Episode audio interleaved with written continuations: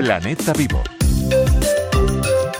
La extraordinaria ola de calor del verano de 2022 dejó el 80% del coral del noroeste del Mediterráneo en un estado muy delicado.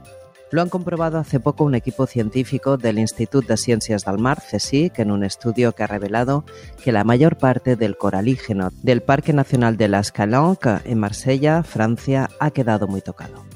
Las altas temperaturas afectaron especialmente a los organismos que viven por encima de los 30 metros de profundidad.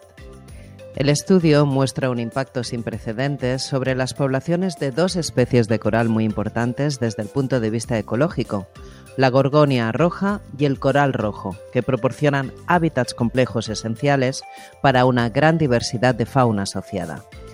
Las previsiones no son mejores para los ríos de los Pirineos, que podrían reducir su caudal hasta un 15% en seis años y hasta un 20% a finales de siglo.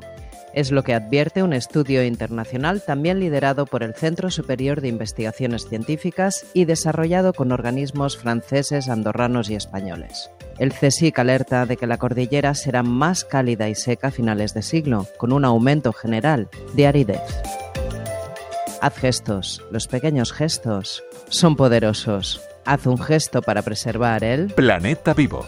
Ana Grimau, Radio 5, Todo Noticias.